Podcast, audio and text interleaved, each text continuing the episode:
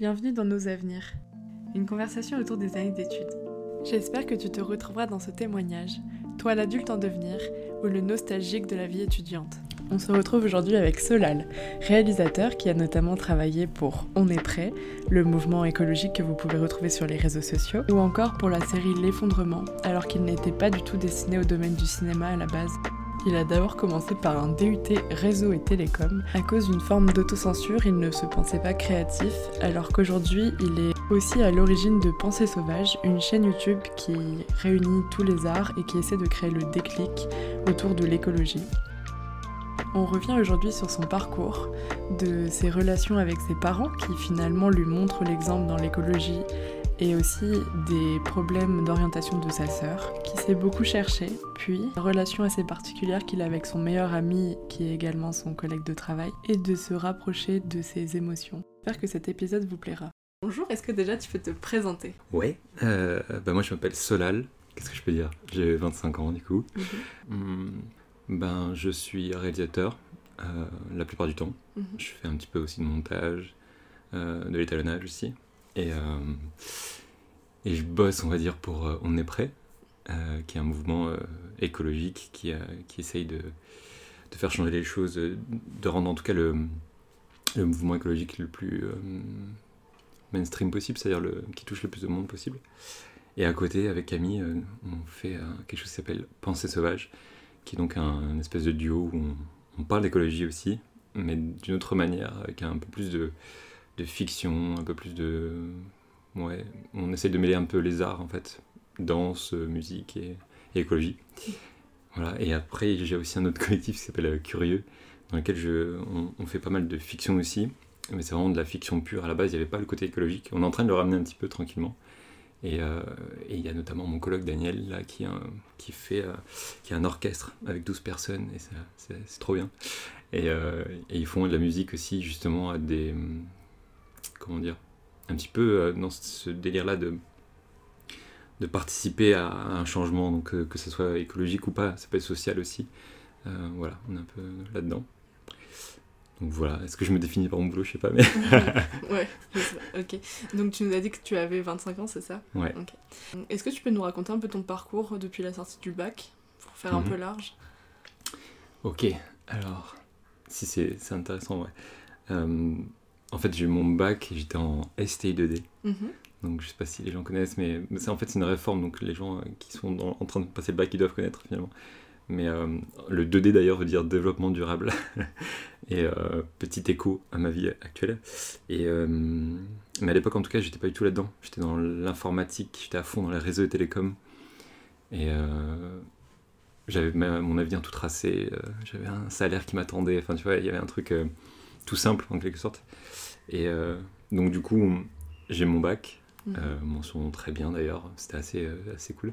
T'as toujours été un bon élève Pas du tout. Non non, non, j'ai, euh, enfin, j'étais toujours dans la, très, dans la moyenne, mais moyenne, genre Mhm. 11, tu vois. Et, et là, dans, dans cette filière-là de STI2D, euh, c'était- enfin, je me suis senti un petit peu comme un poisson dans l'eau parce qu'il y avait. Maintenant que j'y pense, il y avait le développement durable. Et en fait, mine de rien, c'était quelque chose qui m'attirait. Mais ça, je ne savais pas encore. Mhm. Et, euh, et donc c'était pas si compliqué en fait cette filière-là. En tout cas c'était la réforme, donc il y a peut-être aussi un côté genre les profs ils voulaient être tranquilles, tu vois. Euh, donc ça s'est super bien passé. Et en fait je, je suis arrivé après dans, une, euh, dans un DUT, un IUT en fait. Et, euh, et là c'était, c'était, enfin c'était pas l'enfer, mais genre au bout d'une semaine je me suis dit mais qu'est-ce que je fous là en fait? Genre Mhm. Et c'était quoi l'intitulé exact? c'était réseau et télécom. D'accord. Et, et je me souviens d'un truc d'ailleurs, on visitait une, un IUT et t'avais euh, t'avais un mec qui présentait les formations, il y en a un qui... Y a une phrase qui m'est restée euh, gravée, c'était un, mec qui présentait donc sa formation et qui disait « Ici, on fait de tout, mais on est spécialiste de rien. » Et ça te donnait pas trop envie, tu vois, genre euh, à quel moment, tu vois, tu te spécialises pour rien. Euh, mais du coup, voilà, j'ai fait ça et en fait, au bout d'une semaine, je me suis dit « Mais qu'est-ce que tu fais là, Solal, en fait? Qu'est-ce que... » Et euh, donc du coup, fin de, enfin, à mi-semestre, en fait, j'ai changé, j'ai essayé de, de, de partir. En fait, les seules formations qui t'acceptent en cours d'année, c'est les facs. Et je suis arrivé du coup en, en psychologie, j'ai réussi à avoir euh, mineur sciences du langage. Non, c'est l'inverse. Sciences du langage, mineur psychologie. Et, euh, je voulais faire le langage de signes parce qu'il y y avait ça, mais en fait, pareil, t'arrives en, en, en pleine année, t'as pas ça. En fait, t'as- toutes les formations stylées, en fait, elles sont plus disponibles. Donc j'arrive là-dedans et, euh, et ça me plaît. Enfin, vraiment, il y a des trucs euh, trop cool. J'apprends un truc sur l'humain euh, de fou, tu vois, sur euh, comment est-ce que le langage apparaît chez l'humain, euh, comment est-ce que les animaux communiquent entre eux. Mhm. Et je me suis dit, mais c'est trop bien en fait. Et, et en y réfléchissant un petit peu, je me suis dit, c'est bien, mais c'est pas. je me vois pas faire un métier là-dedans, tu vois. Et du coup, le cheminement, il est assez simple. C'est, enfin, c'est un peu cliché. c'est un peu cliché film, mais euh, je me suis pris une semaine où, où j'essaie de. Comment dire De repenser à, à ma petite vie Mhm. et à essayer de réfléchir à quel moment m'a vraiment marqué, qu'est-ce qui m'a plu, tu vois. Et euh, j'ai pensé très vite à la musique, et euh, finalement c'était quelque chose d'assez... euh, un moment pour moi de, de libération en quelque sorte, et je me suis dit non, il faut que tu le gardes pour toi, tu vois. Et j'ai pensé en fait au premier film que je faisais avec mon pote, euh, et je me disais mais putain, le montage c'était trop bien, enfin j'adorais ça, tu vois. Et, euh, Parce que la musique, tu faisais depuis que t'étais petit ou? Ouais, je faisais. je- Enfin, ouais, si j'ai appris la musique à l'âge de mes 7 ans, on va dire. Je commençais à faire la musique. Et en fait, je touchais un petit peu à tout. Mhm. Et du coup, euh, j'avais une sorte de facilité à passer d'un instrument à un autre. J'étais ja- un peu comme le mec de la formation. J'étais spécialiste de rien, mais je touchais un peu à tout, tu vois. Et, et ça me plaisait bien. Mais il y avait un côté. Ouais, il y avait un côté peut-être euh, juste euh, de libération et ça, ça me permet, ça me permet même aujourd'hui en fait. Enfin, c'est un truc que j'ai gardé.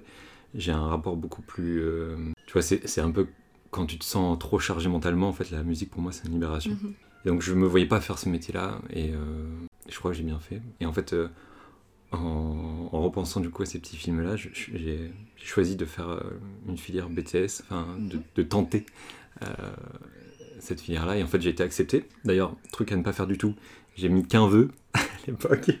et ils les gens ils m'ont dit mais t'es taré en fait. Enfin. Surtout que c'est un, en fait là, un BTS comme ça, c'est c'est assez sélectif. Parce que c'était quoi exactement? Ça s'appelle un BTS audiovisuel. Mhm. Et euh, c'est euh, avec l'option montage, parce que c'était le montage qui m'intéressait, à l'époque en tout cas.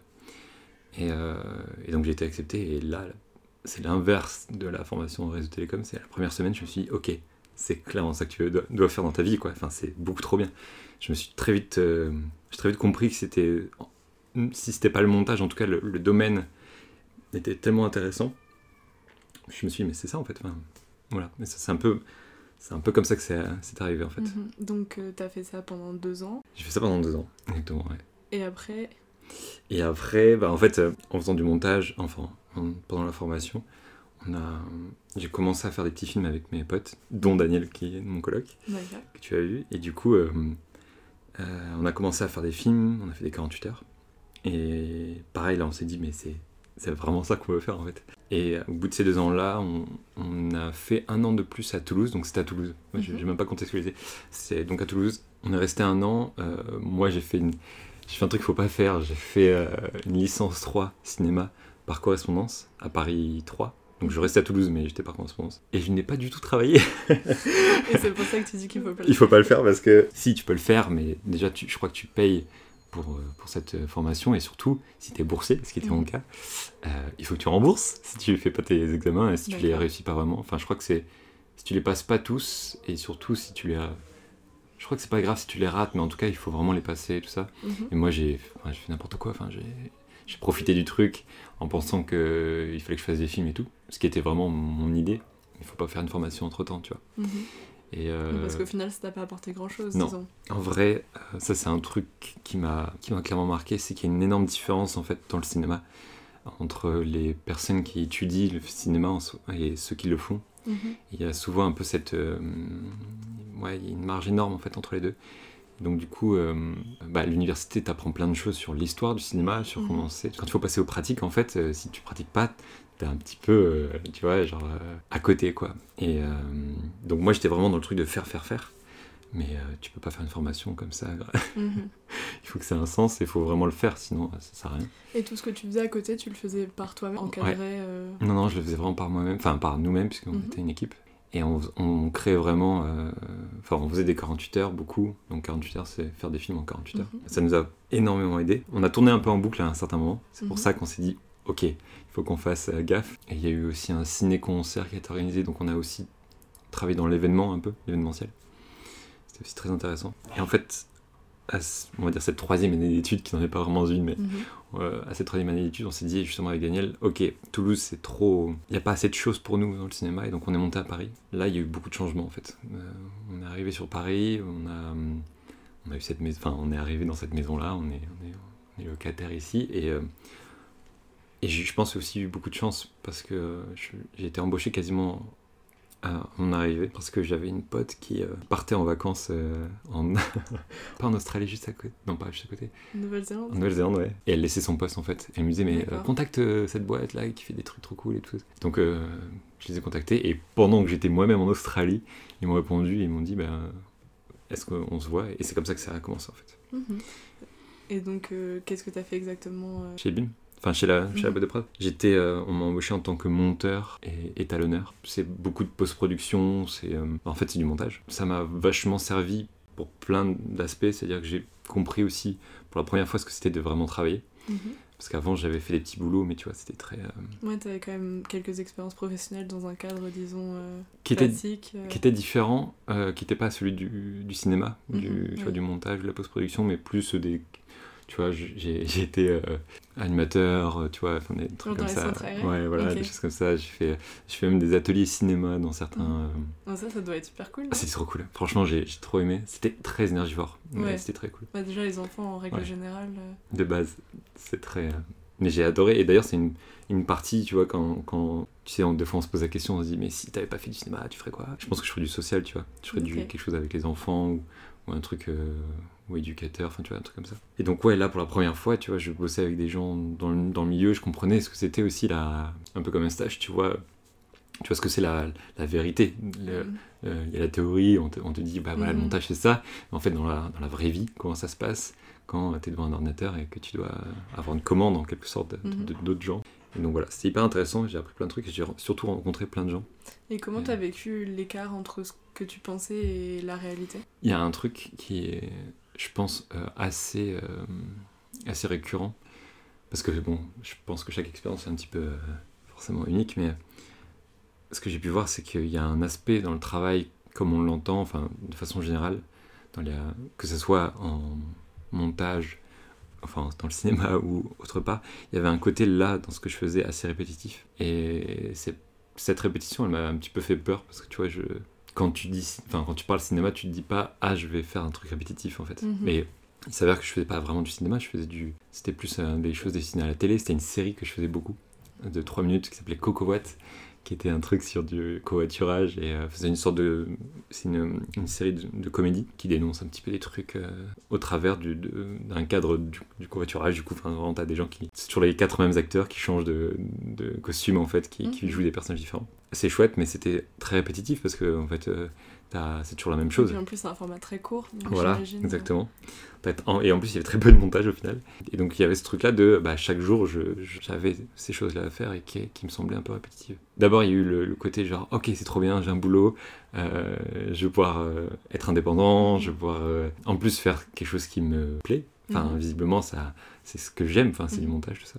Et puis, c'était quand même une belle opportunité. Carrément. C'est en plus c'était pas n'importe quoi, tu vois. Pour moi, cette boîte de prod, c'était un truc. euh, tu vois, la chaîne, elle a, elle a été vachement connue après. Ils faisaient déjà du contenu qui avait un peu. Enfin, moi, je j'étais spectateur avant même de- d'y bosser, tu vois. Ça, c'était un peu cool. Il y avait quand même ce truc-là d'à côté de ah mince, euh, je voyais ça autrement en fait, tu vois. Mhm. Je me vois pas faire ça Voilà. sur le long terme. C'est ça. Ouais. Après, j'ai un peu été éduqué aussi de manière. Mes parents ils m'ont toujours dit genre, il faut absolument que tu fasses ce que t'aimes, tu vois. Il faut vraiment que si tu bosses quelque part, il faut vraiment que tu sois content d'y bosser parce que tu vas bosser toute ta vie. Enfin, genre, c'est Ouais. un truc euh, qui va te suivre toute ta vie et c'est important que tu saches euh, ça. Et du coup, je l'ai un petit peu senti, ce truc-là, et me dire, euh, je pense que je pourrais pas vivre comme ça, tu vois, tout le temps. Après, il y a eu d'autres opportunités, Mhm. mais euh, cette première expérience, en tout cas, elle m'a ouais, bien appris quand même sur euh, ce que ce que c'est la réalité et ce que c'est. Enfin, c'est un premier goût, on va dire, Mhm. de, du travail. tu. Et puis aussi euh, le fait qu'on t'ait fait confiance et qu'on t'ait donné des responsabilités, j'imagine que c'est un côté rassurant aussi quand t'arrives dans la vie active. Carrément. Au, dé- au début, on, on regarde un peu ce que tu fais rapidement, et Mhm. très vite, euh, bon après ça, il ne tient qu'à toi en fait d'installer une confiance, mais euh, là pour le coup, ils m'ont très vite donné un peu les, les commandes de, de- de ça, et c'était très chouette. Mhm. Et oui, effectivement, tu as l'impression de ouais, d'être vraiment indépendant et de et tu te dis, bah, attends, en fait, les gens euh, me font confiance là-dessus, Mhm. je, peux, je peux travailler euh, et avoir un salaire. Enfin, ouais, c'est c'est un, un, vrai premier, un vrai premier pas, je pense. Tu dirais que tu as eu de la pression ou pas de la part de la société, de tes parents euh, sur ton choix? Parce que tu dis qu'ils t'ont toujours dit de faire des choses qui Mm. te plaisaient. Est-ce que c'est quand même quelque chose qui a joué? Clairement. Enfin, si aujourd'hui je me motive et je viens chercher toujours quelque chose qui me plaît euh, dans mon boulot, c'est grâce à eux. Mhm. Donc c'est plus une bonne pression pour le coup. Mine de rien, ce qui est un peu drôle quand tu prends un peu de, enfin quand je prends un peu de recul, c'est que ils ont, ils ont, enfin ils, ils m'ont toujours répété ce truc-là. Ils m'ont toujours accompagné dans, ce truc-là. Ils, ils m'ont jamais dit genre ah, non fais pas ça. Enfin tu vois, Mhm. ils, ont, ils ont toujours été hyper cool. Mais euh, mine de rien, tu vois le système dans lequel on était, euh, et qu'on est toujours d'ailleurs. Enfin les formations qui te spécialisent sans que tu t'en rendes compte vraiment, tu vois. T'as l'impression de faire euh, partie d'une branche. Quand j'étais en STI 2D, je me disais, enfin ma pensée c'était d'accord, tu fais, t'es clairement pas fait pour un métier créatif. Mhm. Euh, tu vas faire euh, des réseaux télécoms, des trucs euh, d'informaticien. euh, et je me voyais déjà dans cette case-là, tu vois. Mhm. Et il a fallu un de, en quelque sorte de l'effort pour me sortir de ce truc-là, tu vois. Et quand j'ai pris la décision de, de tester le BTS, c'était un peu contre-intuitif parce que je m'étais déjà rangé dans cette case de Mhm. tu vas feras pas un métier créatif. Et c'est intéressant parce que on- pourtant mes parents, clairement, ils étaient, ils étaient pas du tout euh, contre ça, tu vois. Ils me, ils me disaient pas genre euh, non, mon fils, Mm. tu feras pas ça, tu vois.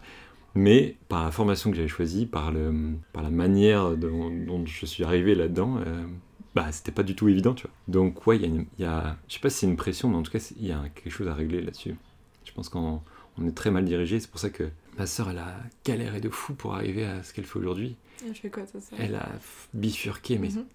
dans je sais pas combien de trucs différents. Elle a fait. euh, elle était d'abord. ah, attends, je me souviens même pas. Elle a fait quoi comme. euh, tu vois, c'était tellement. Elle a fait. Mais c'est super d'un côté parce qu'elle a vécu plein de trucs, mais elle était perdue, quoi. On est Mhm. d'ailleurs parti en Australie. Enfin, mes parents, tu vois, pour te dire un peu l'état d'esprit de mes parents, ils, sont. Un jour, ils m'appellent. Moi, j'étais en- encore à Toulouse. Mhm. Et ils me disent euh, écoute, euh, Solal, ce- ce- cet été, on part, à- on part en Australie parce que euh, ta soeur, elle sait pas trop ce qu'elle veut faire. Et Mhm. j'ai entendu dire que, que c'est super de partir à l'étranger, ça permet de. Tu vois, De changer de, voilà, de contexte. le contexte et, peut-être d'être, de vivre des choses qui font que tu te dis ah, euh. Mhm. ok, peut-être que je, je- ça, ça me plaît énormément ou je vois que l'humain est comme ça. Enfin, tu Mhm. vois, en tout cas, ça crée des expériences et du coup, tu, tu changes, que ce soit. euh, euh, au niveau de ta formation ou quoi, mais enfin juste ta vision des choses en tout cas. Et du coup, ils sont partis dans cette idée-là et m'ont dit est-ce que tu veux venir? Donc on est parti. Eux, ils sont partis trois mois avec ma sœur. Ma sœur, elle reste un peu plus. Moi, je suis resté un mois et demi. Tu vois, elle a, elle a fait ça, elle est revenue, elle s'est dit mais je sais pas ce que je veux faire. Enfin, tu vois, elle était toujours dans ce truc-là de, elle a testé plein de choses. Elle a fait, euh, par exemple, elle a fait une formation de qu'on appelle ça, de reliure. Mhm. Tu vois? Ok, des trucs hyper particuliers. Ah ouais, c'est hyper particulier. Mais elle sentait que c'est, elle, pour le coup, c'était forcément un truc créatif. Il fallait que je le voyais. Enfin, quand tu vois sa chambre, tu fais OK. Euh, c'est une espèce de bordel immense, mais stylé, tu vois. ça se sent, tu vois. Elle a, elle a vraiment ce truc-là. Et elle a testé plein de choses. Elle a, elle a voulu faire, euh, elle a fait un bac pro, tu vois. Alors, je sais plus dans quoi exactement, mais. Et là, aujourd'hui, elle fait de la, de la musique. Mhm. Elle fait de l'accordéon. Elle est en train de se spécialiser là-dedans, tu vois. Elle fait un DE, DEM même. C'est une formation pour commencer à devenir prof. Voilà. Et elle, bon, elle est encore en train de se chercher, tu vois. Mais je vois bien qu'il y a un truc de. C'est un- c'est une vraie difficulté pour plein de gens autour de moi. Je, quand, à l'époque, quand j'ai trouvé ma, voie, en quelque sorte, j'aime Mhm. pas trop cette expression parce que c'est un peu bizarre, mais autour de moi, il y avait que des gens qui me disaient Mais euh, moi, soit mon boulot me plaît pas, soit euh, je sais pas ce que je veux faire. Pour moi, c'était un. c'est- C'était un peu bizarre parce que j'avais le sentiment d'être euh, un peu un privilégié ou un chanceux. Et du coup, j'avais une sorte de mission euh, pendant un petit moment, c'était vraiment de- d'essayer de, sais, de provoquer Mhm. ce- cette même émotion que j'avais eue euh, chez les gens, tu vois. Donc, euh, quitte à prendre les gens et de dire Regardez, le cinéma, c'est incroyable, tu vois. Ouais, tu voulais tout, convertir tout le monde au cinéma Ouais, un peu. Et puis même, ouais, voire même essayer de trouver avec la personne qu'est-ce qu'il qu'est-ce qu'elle aime, tu vois. Mais c'est, pour moi, il y a un problème systémique, tu vois, dans Mhm. le. Dans comment est-ce qu'on amène. On t'amène pas du tout à découvrir le métier, enfin très très peu en tout cas. Mhm. Et on essaye d'élargir. À la fois on élargit énormément, c'est-à-dire qu'on a des formations très larges, et à la fois on a quelque chose de hum, trop précis. Dès le début, tu dois choisir entre S, ES, Mhm. enfin tu vois, enfin tu connais les, Mhm. les problématiques. Quoi. Quand je vois ma soeur et quand je vois les gens qui, qui ont encore aujourd'hui autour de moi, il y a un problème. Enfin, il y a plein de gens qui font pas du tout ce qu'ils veulent. Quoi. Si on revient un peu sur les opportunités que tu as eues après. euh, Ouais, après la boîte de prod, en fait, c'est les opportunités. Non, Ça mais c'est un grand mot, Les projets, mais- euh, les Ouais, autres ouais. projets, disons. Donc c'est moi qui en plus ai dit opportunité alors que c'est vraiment pas le bon mot. Mais les projets, ouais, en fait, euh, en gros, euh, bah, Magali, la, la créatrice, une des, créatrices, une des créatrices de, de On est prêt, est venue un jour vers moi sur la toute première vidéo, je me souviens de, de On est prêt. Elle il y avait un, un monteur déjà sur le projet et euh, le montage lui paraissait pas assez rythmé. Et donc en fait, elle, elle a trouvé mon nom, je crois que c'est par Guillaume justement, Guillaume Desjardins des Parasites. Elle est venue vers moi, du coup on a remonté ce, ce truc-là. Donc j'ai travaillé une première fois pour elle. Mhm. Et j'étais encore chez Ebim, on a même monté le truc euh, chez Ebim, la boîte de pro dans laquelle j'ai bossé. Ça a bien fonctionné. Je pense que c'est la règle dans ce milieu, en tout cas. Après, je, je- je pense que ça se, ça se vérifie à peu près partout, mais tu vois, euh, l'énergie que j'ai mis dedans, le- l'intérêt forcément, et le, la manière dont s'est passé le truc a fait que on a bien fonctionné ensemble et elle s'est dit, bah, il faut que je continue de bosser avec ces personnes-là. Mhm. Donc du coup, on a, à quelques moments dans l'année, elle m'a reproposé de faire des trucs. Et à chaque fois, c'était trop cool. Enfin, en plus, les projets, moi, ils m'intéressaient parce que ça me sortait un petit peu de ma, de, du rythme que j'avais chez Ebim. Et donc, j'ai commencé à faire des trucs sur l'environnement. Et là, j'ai découvert aussi un autre truc c'est que pour la première fois de ma vie, j'ai aligné mes valeurs et mon travail, en fait. Mhm. Et ça, c'est un. Je pense que c'est un truc, un sentiment très particulier. À chaque fois, j'étais genre, c'est trop cool. Il n'y avait pas, de- il y avait pas de free, enfin, il y avait très très peu d'argent à la clé, il y avait très peu de, il y avait très peu de temps. Enfin, tu vois, c'était beaucoup de, c'était le rush à chaque fois, mais c'était très galvanisant et c'était très, euh, ouais, jouissif de- d'arriver à un truc. Et en plus, après, c'était diffusé. J'avais un- j'avais une autre partie de mon travail qui était montrée. Donc c'était très chouette. Et euh, donc à la fin de cette année-là, on a fait une grosse série qui s'appelle L'effondrement avec euh, Ebim. Et euh, donc euh, ça demandé énormément d'énergie. Et à la fin de ce, enfin, une fois que la série était terminée, en fait, euh, Magali m'a m'a embauché en fait. Elle m'a dit mais tu veux pas venir bosser pour nous?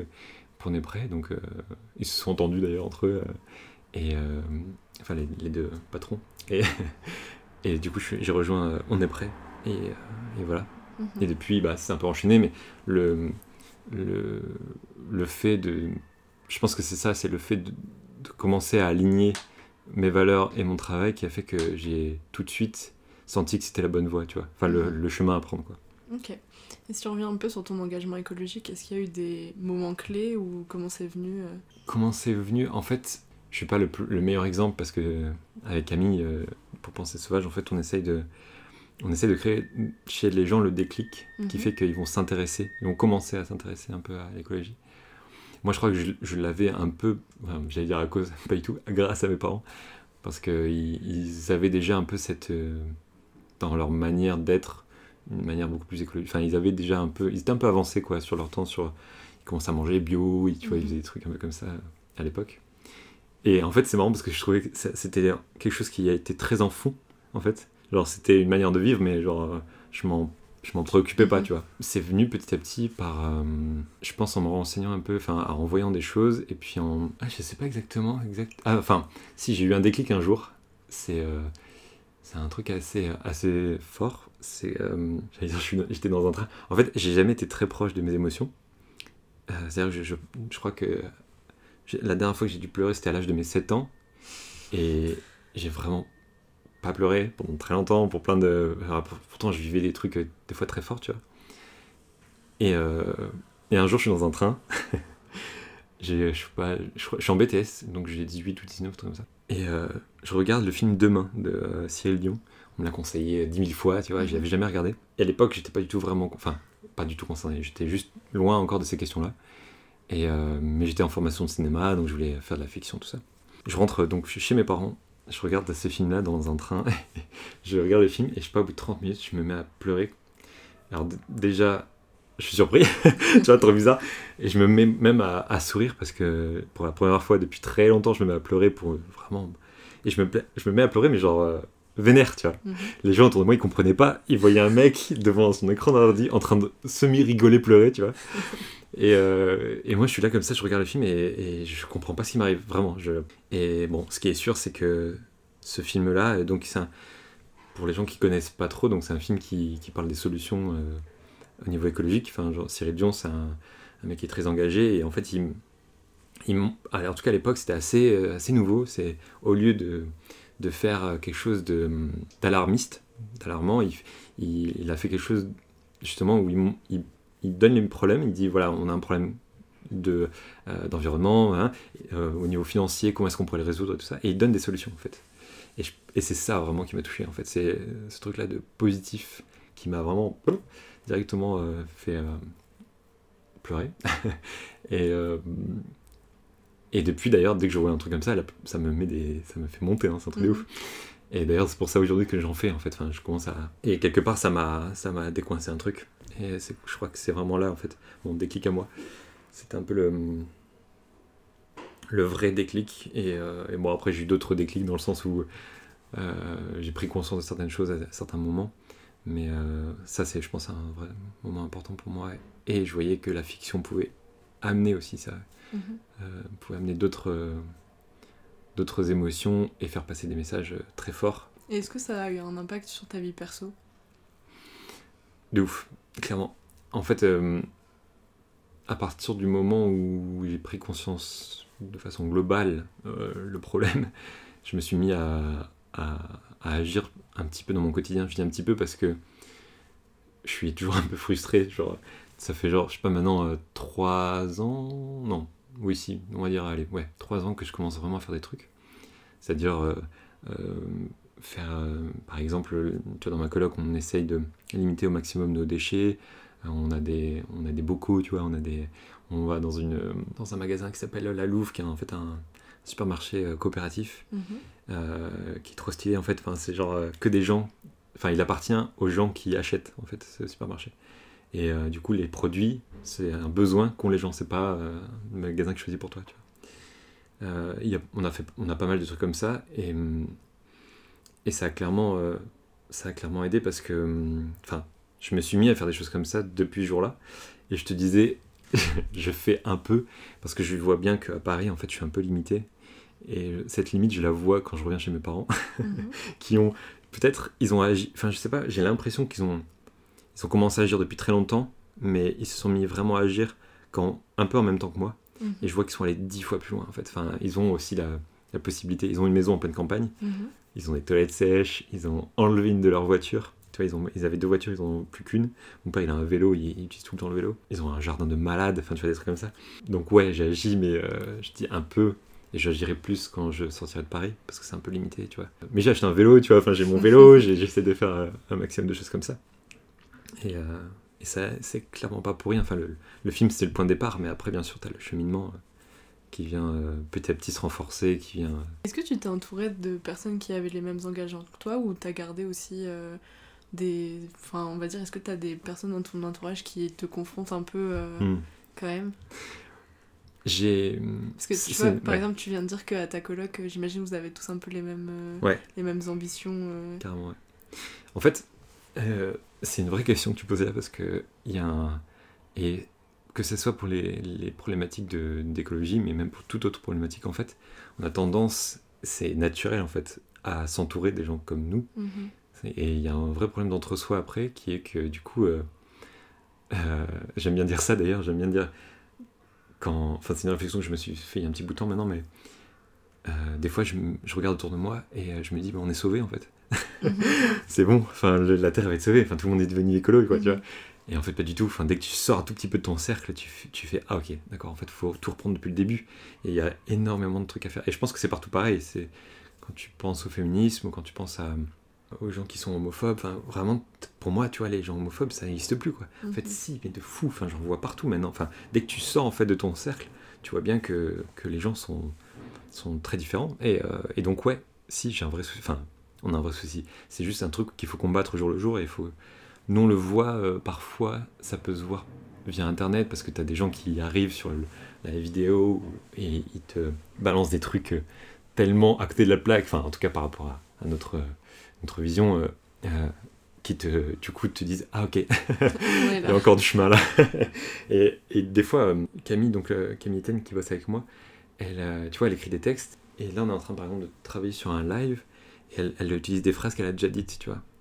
Et moi, ça me dérange énormément. Je me dis, mais non, mais les gens, ils le savent et tout. Mm. Mais non. il, faut, il faut totalement répéter. C'est un peu comme quand tu quand éduques euh, un enfant.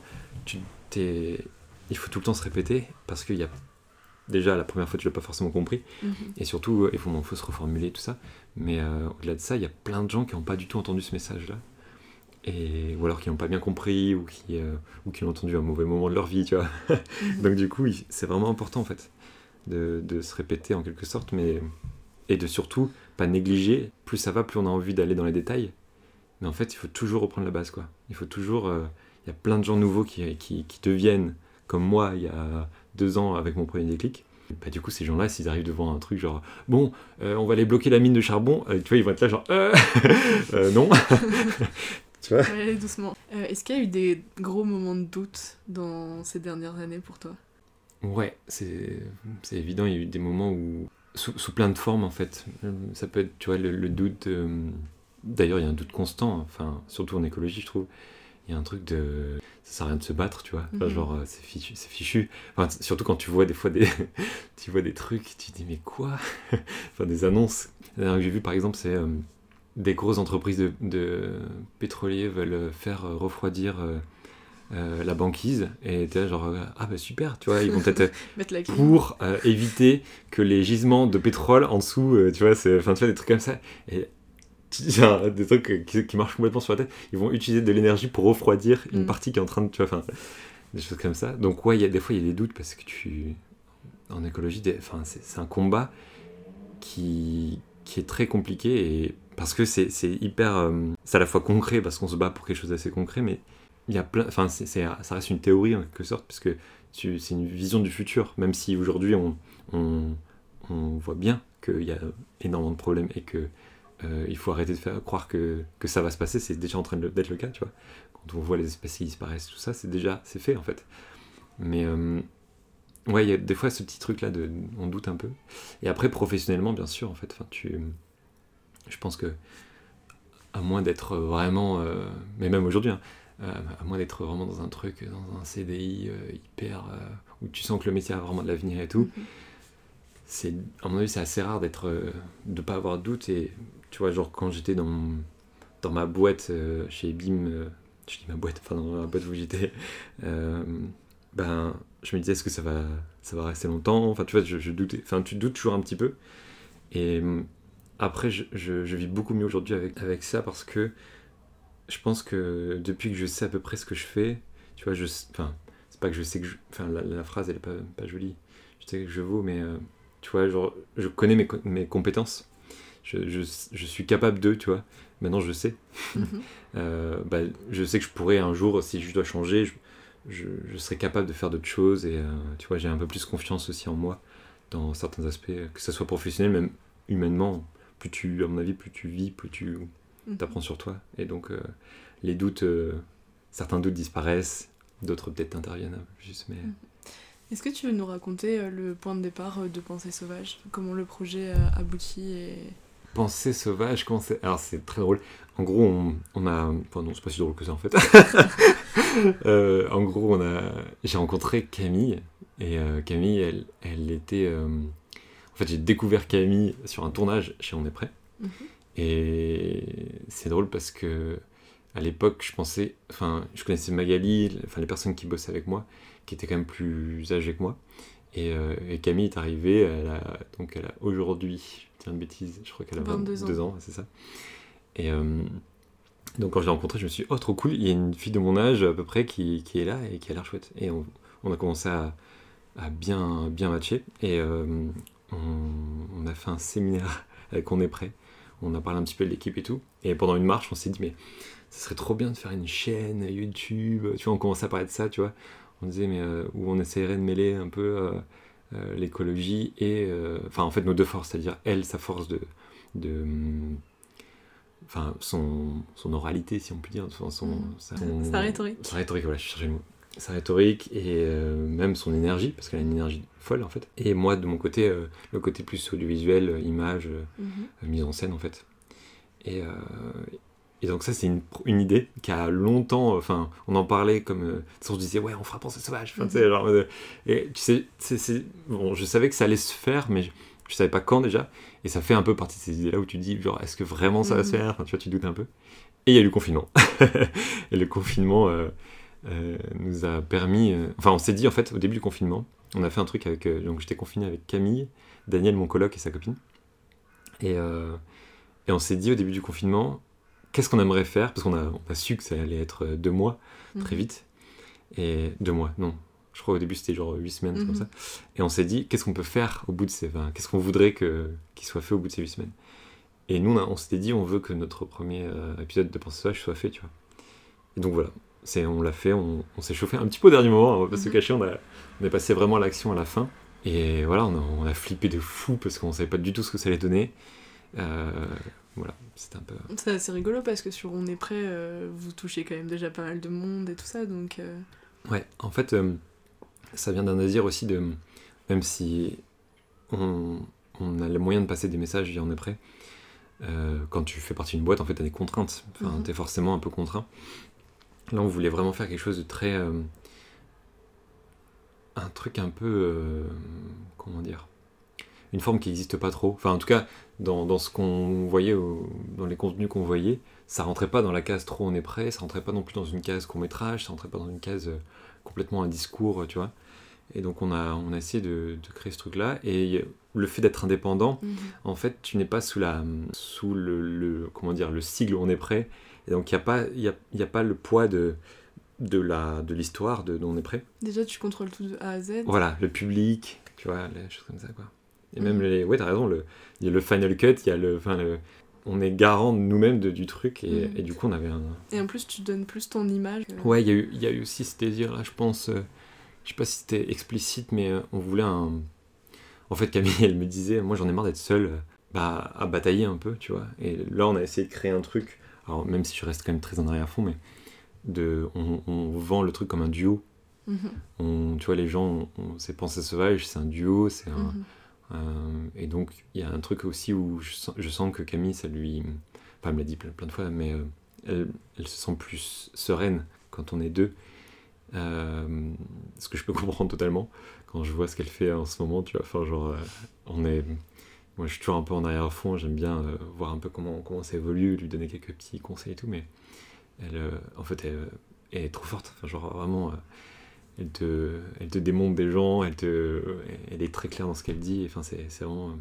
Enfin, moi, je, quand je fais. Des fois, je me mets à sa place, je- j'essaye de me mettre à sa place et je, je me dis, mais à quel moment enfin, elle arrive à sortir de punchline, tu vois, que. pff, bref.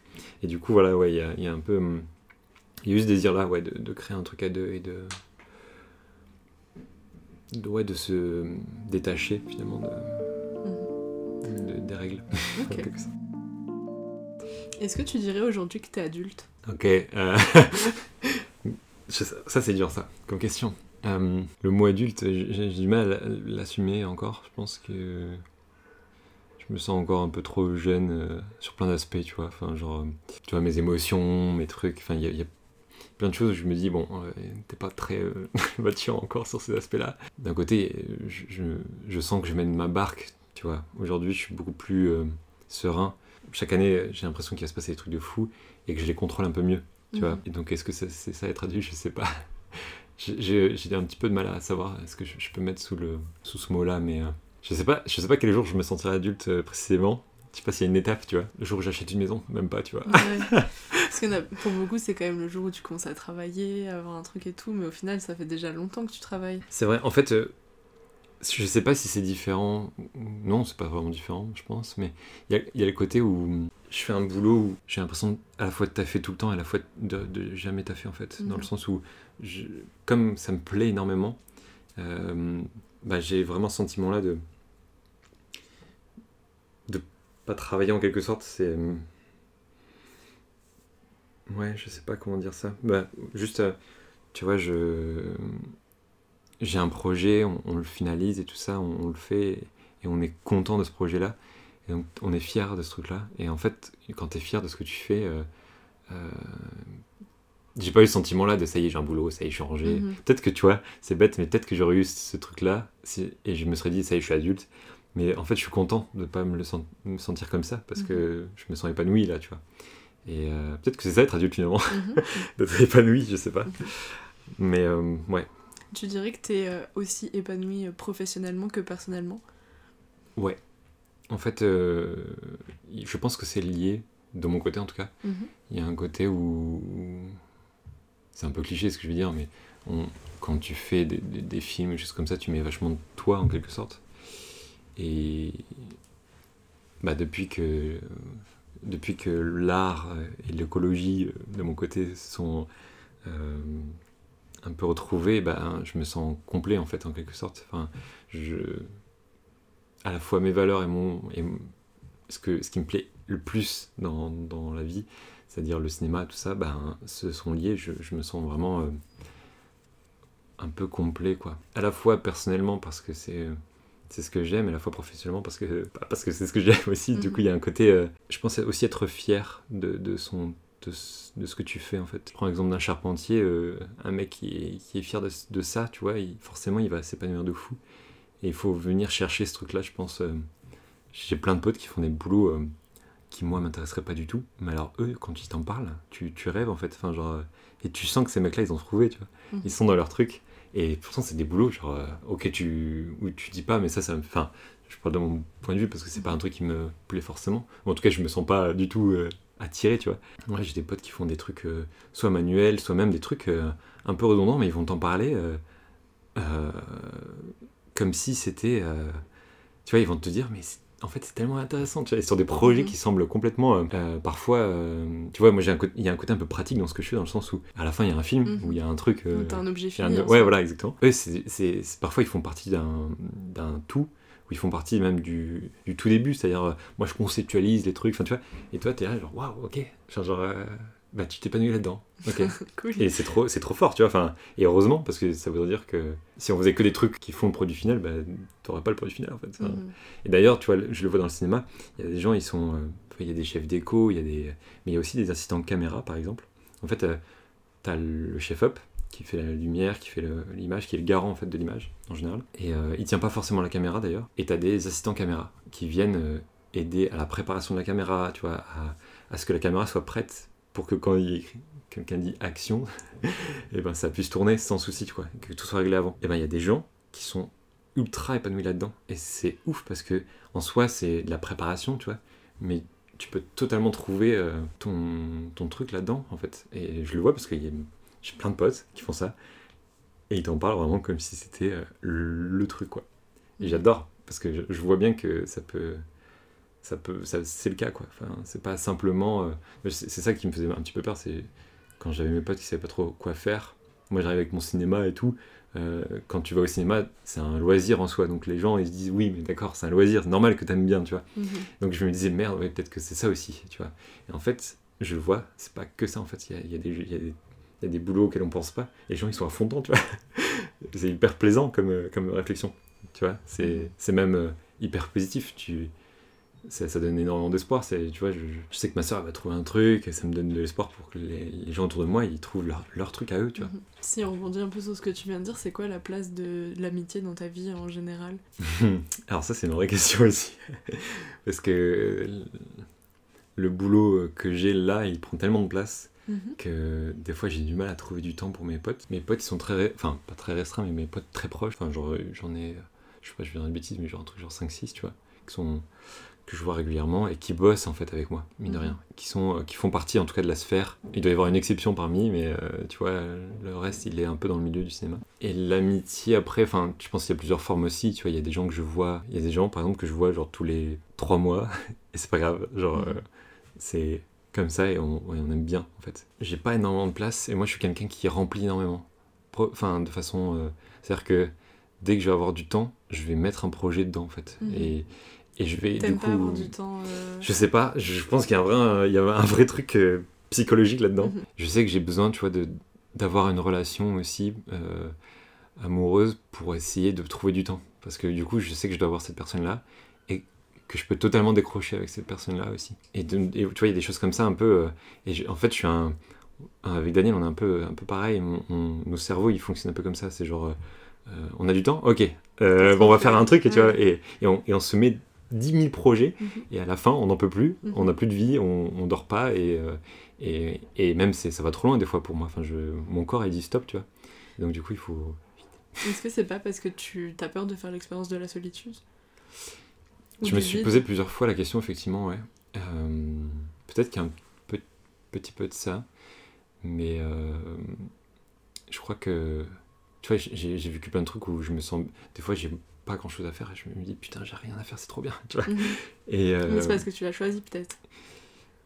Ouais, peut-être, ouais, effectivement. Et du coup, quand, quand c'est peut-être pas choisi, oui, peut-être qu'il y a un peu de ça, effectivement. Il y a peut-être, tant que je suis actif, du coup, je vais avoir euh, du boulot, et il y a peut-être aussi un peu de ça. Et pourtant, enfin, je, je- ça va, aujourd'hui, je sais que j'ai pas vraiment besoin de chercher, je sais que ça, ça va le faire, tu vois. Mais peut-être qu'il y a un peu de ça, Mhm. effectivement. Je, je remplis énormément, ouais. Là, tu vis en coloc. Est-ce que t'as déjà vécu tout seul? Voilà. Ok. Et t'as toujours fait l'expérience de la coloc? Ouais, j'ai Mhm. toujours été en coloc, euh, sauf la toute, toute, toute, toute, toute première année euh, euh, où je suis parti. Directement, j'ai habité avec ma copine. On a resté une semaine ensemble, on s'est quitté. J'ai fait la même. C'est vrai Ouais, ouais. Pire expérience. Et après, je suis restée un an euh, dans le même appart et tout. Ah ouais Ouais. Ah non Bah, Alors, toute l'année scolaire, quoi. Nous, on a- euh, le pire, c'est qu'on on, on s'est quitté et il y avait trois mois de préavis. Et euh, du coup, c'était la pire expérience. Genre, on savait pas qui pouvait dormir à l'appartement. Enfin, tu vois, c'était horrible. Et euh, pff, ah ouais, c'était vraiment pas une bonne période. Mais après, du coup, moi, j'ai vécu qu'en coloc. C'est, je pense que c'est un truc dont j'ai besoin parce que hum, j'aime bien des fois, tu des fois, il y a personne dans la coloc et j'aime bien aussi ce sentiment-là. Mais quand il y a Mhm. des gens, je, je ressens une énergie en fait. Il y a un truc qui fait que je me sens hyper à l'aise en fait. euh, Bah, même, je trouve que ça se ressent. euh, et puis, même le fait que là, vous êtes pas mal. Ouais. J'imagine qu'il y a. Enfin, il y a une espèce d'euphorie euh, du truc et tout le monde est un peu différent, tout le monde doit apporter un truc et tout, non? Ouais, il y a, y a chacun, chacun un petit peu sa personnalité. euh, et là, tu vois, on a changé plusieurs fois de coloc. On- Mhm. Enfin, les, Daniel, il a- il a- comme moi, il a toujours été dans cette maison. Mais on a eu euh, des potes qui, qui étaient là aussi avant. On a eu d'autres gens qu'on connaissait moins. D'ailleurs, c'est marrant, mais ça t'influe énormément. Enfin, Mhm. forcément, forcément tu es influencé par, euh, par ça. En fait, tu. Genre, par exemple, je sais pas, Elise, euh, elle fait de l'alto. Euh, Elle fait de la musique euh, trad, enfin trad, dire. Enfin, elle fait là aussi de la musique un peu trad, mais elle fait de la musique classique, elle vient de, de ça, et, elle, tu vois, elle, elle joue euh, souvent, elle fait du piano aussi, mon coloc aussi, et en fait, la musique est très présente. Mhm. Et donc, euh, euh, bah, mine de rien, ça te met dans un, un mood particulier, quoi. Et Erika, elle est à Sciences Po, mais euh, il y a aussi le rythme de vie, tu vois, le fait que y a, bah, ils sont pas tout le temps là, et en fonction de ça, ça te met aussi dans un... Tu rentres chez toi, il y a personne, tu rentres chez toi, il y a plein de gens, c'est pas du tout la même chose, quoi. Mhm. J'aime bien. J'aime bien Est-ce que euh, t'es du genre à aimer, je sais pas, faire la fête, tu sais, tous les trucs qu'on dit un peu en mode vie étudiante, même si tu l'es plus, euh, genre tous, les, tous ces trucs-là, est-ce que tu les as vécus ou pas, ou t'étais... euh, Alors moi je suis le mec euh, qui boit pas, qui tu Mhm. vois. Je suis pas très très... En fait je suis pas très fête dans le sens où je tiens très peu euh, dans ces moments-là parce que souvent je me sens un peu à côté ou quoi. mhm. Sauf exception. En fait des fois ça m'arrive d'être complètement à fond euh, sans raison. En fait ce que j'adore dans la fête c'est parler, discuter euh, autour d'un micro et... Mais ouais j'aime bien, j'aime bien parler... avec les gens. Et donc, du coup, souvent, je me suis retrouvé dans des trucs où il y a de la, de la, la- la- la musique à fond. Et moi, je faisais partie des gens qui, Qui, était, qui montent à l'étage ou qui, euh, qui se met dans le jardin. Ou, tu vois. Si, c'est un bon exemple parce qu'en vrai, c'est c'est- c'est clairement pas. Alors que mon coloc, euh, il est quand même plus euh, musique. Enfin, il, serait, il est capable de, de faire des soirées à fond. Mhm. Il faisait des soirées, je me souviens, au Bikini à Toulouse. Il y a une super salle de, de, une super salle de, de musique. Enfin, salle de musique, qu'on appelle ça? Une, une sorte. C'est pas vraiment une boîte, mais c'est genre vraiment une salle de concert. Mais il faisait des soirées de malades Mhm. genre dubstep, voire même euh, des trucs beaucoup plus euh, drum and bass, tu vois, des trucs assez vénères. Et tu le vois, tu sais, avec sa tête. pam, pam, pam. Et moi, j'étais complètement. euh, parce qu'on on est très très proches et très euh, similaires, je trouve, avec Daniel. Et ça, autant sur plein d'aspects, ok, mais alors sur cet aspect-là, moi, j'étais là, genre, j'étais complètement en déphasage total. Tu sais, quand il mettait cette musique, j'étais genre, euh, qu'est-ce que je fais là? Et du coup, c'est ton meilleur pote depuis... Ben, c'est, tu vois, c'est pareil, on s'est, rentré en- on s'est rencontrés en, en BTS. Mhm. on a, on a commencé euh, à se connaître ouais, quand on est arrivé en BTS et on a, c'est quand on a commencé à, à créer l'équipe qu'on est devenu très très liés. Si tu devais dire quelque chose à ton toi de 18 ans, qu'est-ce que tu lui dirais? À mon mois de 18 ans. euh, 18 ans, ça fait quoi? Ça fait, euh, ouais, ça fait déjà quand même pas mal de temps 17 finalement. Ouais, j'étais quoi? Attends, j'essaie de me visualiser à 18 ans. Donc j'étais. Je pense vraiment que la, la clé, c'est. euh, c'est vraiment de. Bon, c'est classique hein, ce que je veux dire, mais de, de, de s'écouter vraiment. De pas. De pas renier qui on est et surtout de se faire un peu confiance dans le sens où tu vois si je me si je prends un peu de recul euh, comme je disais j'ai l'impression d'être un mec pas du tout créatif Mhm. Aujourd'hui enfin c'est H24 je fais ben, quasiment je fais de la création quoi C'est euh, peut-être parce qu'on a une vision un peu euh, galvaudée de la création, enfin, genre Ouais. du domaine créatif. tu te dis ah d'accord en fait moi je me disais peinture, euh. tu sais, tu sais pas dessiner, bah euh, Mhm. mec, c'est pas pour toi. Enfin, tu vois, il y a vraiment ce truc-là de. donc, ouais, je pense qu'il y a vraiment un truc de d'être à l'écoute et de se, de se tester aussi. Je veux dire, un truc peut-être qui m'a vraiment marqué, c'est euh, prendre des risques, énormément de risques. C'est-à-dire. euh, enfin, attention, hein. Tu vas être Euh, sauter d'un responsable de... Ouais, c'est ça. non, ce que je veux dire, c'est que à chaque fois que j'ai pris euh, un risque, et ce que j'entends par là, c'est genre par exemple euh, bah, changer de filière, Mhm. sortir de, ce- de sa zone de confort. J'aime pas du tout cette expression, mais juste le truc de. Ouais, je sais pas, par exemple, penser sauvage, pour nous, c'était une prise de risque parce que on faisait partie déjà un peu du milieu de, de l'écologie, tout ça, et on s'est dit, est-ce que est-ce que c'est une bonne idée de faire ça et tout ça Et en fait, aujourd'hui, on regrette pas du tout. Et c'est tout, c'est que ça en fait. Tout, d'ailleurs, tous les trucs marquants de ma vie, c'est que des prises de risque en fait, Mhm. quasiment. C'est genre. euh, et d'ailleurs, chacune d'elles est toujours positive en fait. Il n'y a, jamais eu. Voilà, je, je, je pense peut-être un tout petit peu négatif, mais par rapport au positif que- qu'elle a amené, c'est vraiment le son de vie quoi. Euh, c'est peut-être légèrement moins cliché, mais ça reste cliché. Mais euh, vraiment, à chaque fois, ça m'a toujours servi et je me suis dit, mais d'ailleurs, souvent, la réflexion après, c'est mais pourquoi je l'ai pas fait plus tôt, tu vois? Pourquoi est-ce que j'ai pas changé de filière euh, plus tôt? Pourquoi est-ce que j'ai pas. euh, euh, pourquoi je me suis pas mis à faire ces choses-là euh, Tu vois, je sais pas, faire un premier film, faire un truc. euh, Mhm. tu vois, il y a. Peut-être d'ailleurs, de- un des trucs marquants, c'est euh, quand j'étais en BTS, j'ai envoyé un message à Guillaume Desjardins, du coup, de- des Parasites. Et je lui dit, euh, je venais de découvrir euh, la chaîne et je lui disais, mec, c'est trop fou ce que tu fais avec les parasites et tout ça. Euh, donc ils font de la fiction, hein. ils étaient un peu les, premiers à faire des super films en 48 heures. Et, euh, je lui dit, mais dès que, dès que je finis mon BTS, je crée une équipe aussi et je fais des films et tout. Et il me dit, mais pourquoi t'attends? Et le lendemain, j'ai créé euh, les, à l'époque les Indécis, maintenant ça s'appelle Curieux. C'était un peu une prise de risque parce que le matin en arrivant, je me suis dit euh, à qui je suis pour créer une équipe. Enfin, tu vois, genre, j'étais un peu en mode, euh, j'étais tout, tout, euh, j'étais pas du tout sûr de moi à cette époque-là et je, je, je commençais à en parler. D'ailleurs, j'ai commencé à en parler à Daniel. Il m'a dit, mais si tu fais une équipe, je veux être dedans. Tu vois. Mhm. Déjà, tu vois, tu, tu crées un truc et, et- et c'est devenu, euh, enfin, on a commencé à faire des films grâce à ça, tu vois. Et c'est- tout bête, mais c'est ça, c'est vraiment explorer des choses et, et y aller à fond. Et au pire, tu, tu tombes, mais on s'en fout, tu vois. Tu, tu, tu te relèves et tu fais d'autres trucs. Et, euh, et ma soeur, elle fait ça. Elle fait plein de trucs. Elle teste des choses. Et aujourd'hui, je pense que si elle a autant de. euh, elle a plein de cordes à son arc parce qu'elle connaît plein de choses. Et elle sait aussi, petit à petit. euh, elle, elle se connaît de plus en plus, tu vois. Elle est plus vieille ou elle est plus jeune que toi ta Elle est plus jeune. Elle a, elle a 3 ans de moins. Mhm. Donc elle a 22 ans, comme Camille en fait. Je, enfin, je, je l'ai beaucoup cité parce qu'en fait, c'est un, c'est un exemple qui est très proche et qui, qui pour moi, est, un, est vraiment une- un schéma que tu retrouves partout. Il y a plein de gens qui savent pas du tout ce qu'ils veulent faire. Et, euh, et bah, ma soeur, elle teste. Parce que aussi, mes parents lui ont dit Bah, t'inquiète, vas-y, Mhm. teste. Bon, après, peut-être qu'il y a aussi le côté financier. Donc, il faut. C'est simple de dire ça, mais euh, dans le système actuel, en tout cas, c'est pas toujours simple pour les parents de. Et je pense que juste. euh, c'est encore pire de mettre la pression, quoi. C'est ça Mhm. qui est. Si tes parents te disent, il faut vraiment que tu trouves un truc, hein, et puis. euh, euh, Mhm. faut, faut que ça gagne de l'argent, tu vois. Donc Mhm. forcément, comment tu veux t'épanouir dans un truc comme ça, tu vois. Est-ce que toi, tu t'es toujours senti euh, plus ou moins à l'aise euh, financièrement Mes parents ils m'ont toujours dit, ils roulent pas sur l'or, mais genre, ils m'ont dit, genre, si tu si as besoin d'argent, on sera là, et, et même si on doit faire des petits efforts, enfin, tu vois, mhm. ils comprenaient bien que. Enfin, ils, ils connaissaient l'importance en fait du- de ce truc-là.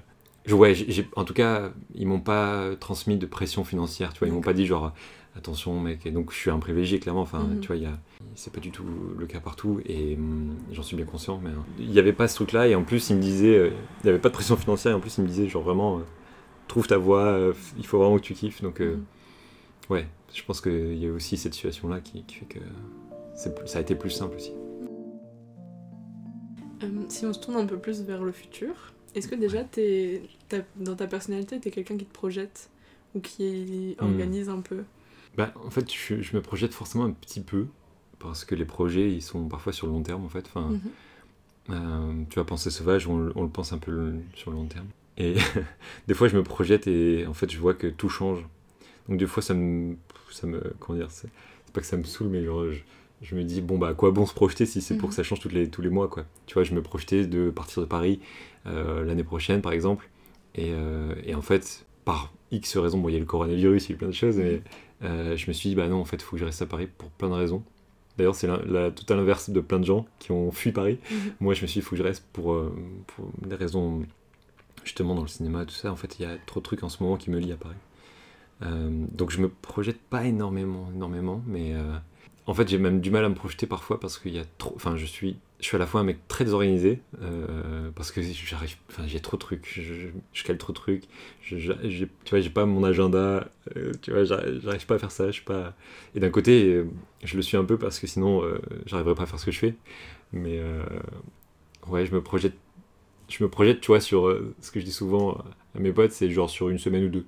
Mhm. Et après, après, je sais pas trop ce qui se passe. A des événements à des endroits, mais voilà. Donc quand on me dit, par exemple, typiquement, euh, tiens, je vais faire un podcast dans un mois, je t'aurais dit genre, Hmm, écoute, on en reparle une semaine avant et tu me Mhm. diras. Donc euh, et là, t'as bien fait parce que tu m'as dit, euh, je, suis, je suis là cette semaine, tu vois. Là, typiquement, ça, c'est le bon bail, ça. Mhm. D'ailleurs, il faut pas que je le dise trop fort parce que je pense qu'on va, va me dire, ah, tu veux pas me faire une vidéo dans une semaine? Hmm, Ok, je vais essayer de le caler. Est-ce que tu as confiance en l'avenir? Ah oui, direct comme ça. Est-ce que j'ai confiance en l'avenir? Bah, je pense que je suis, un, je suis forcément un peu positif parce que sinon je je ferais pas trop ce que je fais si, c'était pas le cas. Ouais, ouais, si, si, de fou en fait. Enfin, je... Il y a plein de façons de comprendre cette question, mais euh, du coup. euh, C'est euh, pour ça que je pose ouais. une question large, comme ça tu, tu te débrouilles. Tu fais ce que tu veux avec. bah, en fait, c'est, c'est quand j'entends je- est-ce que tu as confiance en l'avenir, des fois, j'ai. Forcément, moi, elle résonne est-ce que tu as confiance en l'humanité un peu, tu vois, Mhm. mine de rien. Mais euh, bon, ça, je t'ai plus ou moins dit ce que j'en pensais, mais euh, de façon très personnelle, j'ai assez confiance en l'avenir parce que. Et c'est, assez récent parce que j'ai un peu plus confiance en moi, tout simplement, en fait. Et mine de rien, ça joue énormément en fait. Et à Mhm. partir du moment où tu te sens bien, forcément tu peux commencer à te dire Ah ok, plus tard ça devrait le faire. Euh, alors je suis pas non plus le mec euh, hyper confiant en lui. hein, mais Est-ce qu'il y a euh, des choses qu'on fait euh, bah, qui t'ont donné confiance ou... euh, par exemple, bah, un truc pro par exemple, j'ai commencé à réaliser mon premier. Tu vois, le- la dernière vidéo de Pensée Sauvage, j'étais un peu tout seul à la réelle. Mhm. Même la, pardon, la toute première Pense- vidéo Pensée Sauvage, j'étais tout seul. Et souvent, je suis avec Daniel, et comme c'est un peu mon duo, euh, on, est un- on est à la fois deux personnes, à la fois une personne, et du coup, on se complète énormément, et c'est super. Et du coup, je me demandais, qu'est-ce que ça fait si jamais il n'y a, pas Daniel, tu vois? Mhm. Des trucs un peu... Au début, j'avais fait des trucs un peu seul, mais là, du coup, à- ça faisait longtemps que j'avais pas fait ça. Et bah, du coup, ça m'a redonné un peu aussi confiance en moi sur mes compétences, tu vois, sur euh, visions des choses. Et, euh, donc ça, c'était un élément important. Et puis après, il y a, mine de rien, euh, alors dernièrement, je sais pas, mais tu vois, effectivement, comme quand tu trouves un boulot, quand tu, quand tu commences à gérer des trucs, euh, je sais qu'il y a plein de gens qui disent ça et je comprends totalement, mais quand tu commences à, à gérer des trucs, de, comme tu disais, d'adultes, tu vois, Un genre, genre de euh, responsabilité Ouais, des responsabilités, des trucs où tu dois assumer aussi Mhm. certaines choses. Bah, par exemple, je sais pas, euh, des, de la paperasse, des trucs comme ça. Ça, c'est. En plus, comme c'est contre-intuitif pour moi, euh, quand j'ai réussi, je suis là genre Ouais Tu l'as fait, ça Mais. non, mais même au-delà de ça, ouais, quand tu dois répondre à des gens ou t'imposer par rapport à un truc ou des choses comme ça, en fait, tu vois, imposer ton avis, par exemple, t'imposer par rapport à une situation de, du style euh, il faut choisir un truc, c'est toi qui as le dernier mot Mhm. commence à comprendre comment ça fonctionne et pourquoi c'est important de le faire à ce moment-là et que tu y arrives, ouais, là tu prends un peu plus de, de confiance en toi. Mhm. Je pense que c'est des trucs comme ça qui m'ont un peu. euh, de me dire, ah ok, en fait, euh, c'est possible. Mhm. c'est possible d'être. Euh, Ok.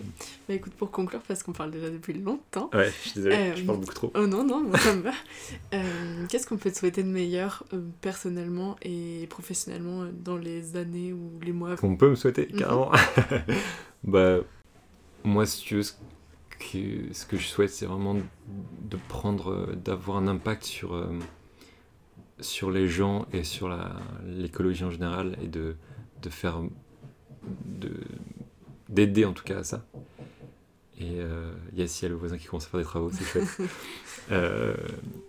donc je, crois que c'est le truc qui me tient le plus à cœur, c'est-à-dire vraiment de, de, de enfin, à la fois de m'épanouir forcément, mais de, que la cause en fait euh, avance. C'est ça fait vraiment un truc cliché d'association en mode voilà. Moi, ce qui me tient à cœur, c'est que non, mais c'est bête, mais c'est vraiment le cas en plus parce que je, vois bien que, en ce moment c'est.